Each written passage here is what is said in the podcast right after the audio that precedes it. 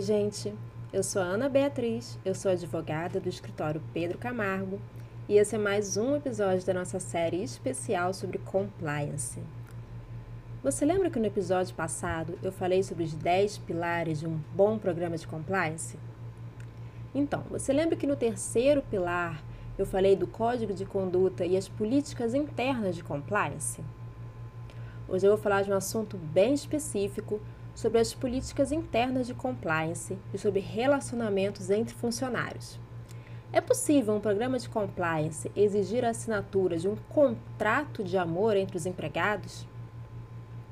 Bom, primeiro a gente tem que analisar sobre a proibição ou não da existência de relacionamentos amorosos dentro da empresa. Não é possível essa proibição, em virtude da existência da eficácia horizontal dos direitos humanos nas relações de trabalho. O empregado também tem que ser respeitado. O seu direito de liberdade, privacidade e vida íntima já garante o artigo 5, inciso 10 da Constituição Federal.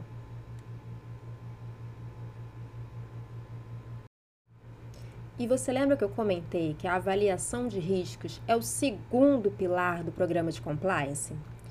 Então, como que um programa de compliance pode mitigar os riscos dos relacionamentos amorosos entre funcionários? E quais seriam esses riscos? O risco de um empregado cometer um ato de favorecimento pessoal ou conflito de interesses entre o seu interesse pessoal e o interesse da empresa, ou conceder vantagens para o seu parceiro ou colega de trabalho. Tudo isso pode gerar prejuízo para a organização, fraudes que um bom programa de compliance efetivo quer combater, já que o programa de compliance visa prevenir, detectar e remediar possíveis atos ilegais ou possíveis atos em desconformidade. Então, já que não é possível impedir os relacionamentos amorosos, o que pode ser feito em um programa de compliance para mitigar esse risco dentro da organização? Uma opção surgiu nos Estados Unidos seria o termo de um contrato de amor, a fim de evitar a responsabilização da empresa em virtude dos eventuais prejuízos, transferindo a responsabilidade para os empregários que se relacionam, para que eles tenham a responsabilidade em virtude de qualquer prejuízo que possa ocorrer decorrente desse relacionamento. A gente pode usar como case de estudos o presidente executivo da McDonald's. Aliás, ex-presidente executivo, porque em 2019 ele teve que abrir mão do seu cargo em virtude de um relacionamento consentido com uma funcionária. Inclusive, a McDonald's processou ele para reaver toda a indenização que havia pago ao CEO, porque ele havia infringido uma norma da empresa ao se relacionar com a funcionária. Esse case é bem simbólico, já que a política interna do McDonald's proíbe qualquer funcionário de níveis mais altos se relacionarem com seus subordinados. Como ele era CEO, o executivo não podia namorar nenhum outro empregado da empresa, já que todos estavam subordinados a ele.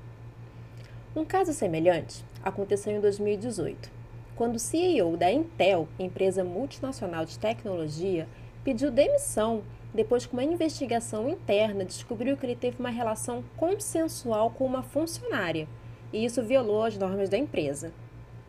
E no Brasil?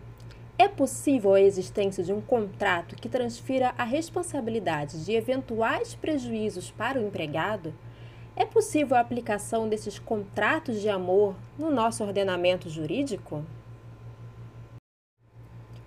Bom, gente, a minha posição é que não é possível a adoção de um contrato de amor transferindo essa responsabilidade de prejuízo para os empregados envolvidos.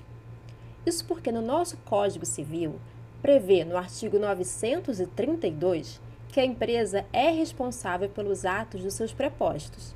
Então, eventual prejuízo causado por ato do seu preposto é de responsabilidade da empresa.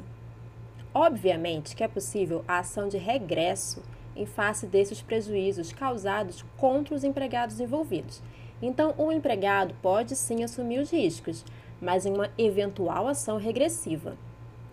E o que fazer então diante do envolvimento amoroso entre funcionários? O que se observa na prática é que muitas empresas têm como política solicitar que os empregados informem grau de parentesco, bem como eventual relacionamento entre si, a fim de evitar os riscos mais frequentes, como conflito de interesses, influência na tomada de decisões e o favorecimento pessoal. No caso de relacionamentos entre subordinado e superior hierárquico, essas políticas costumam estabelecer a transferência de setor e, em casos de impossibilidade, a dispensa de uma das partes. Mas há de se analisar a legalidade dessas regulamentações internas, para evitar qualquer abuso por parte das empresas.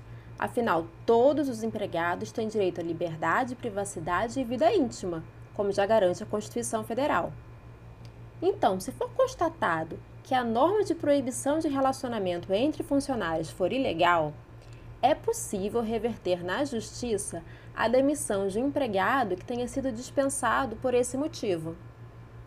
Então, gente, por hoje é isso. Fica ligado que no nosso próximo episódio é de um assunto para você que tem uma pequena empresa ou uma startup e quer saber como fazer para inserir a cultura do compliance dentro dela. Será que você precisa incluir os 10 pilares? Será que é muito custoso? Será que vale a pena para sua organização de poucos funcionários e que ainda está no início de vida? Acompanhe a gente que eu vou esclarecer isso tudo para você no nosso próximo episódio.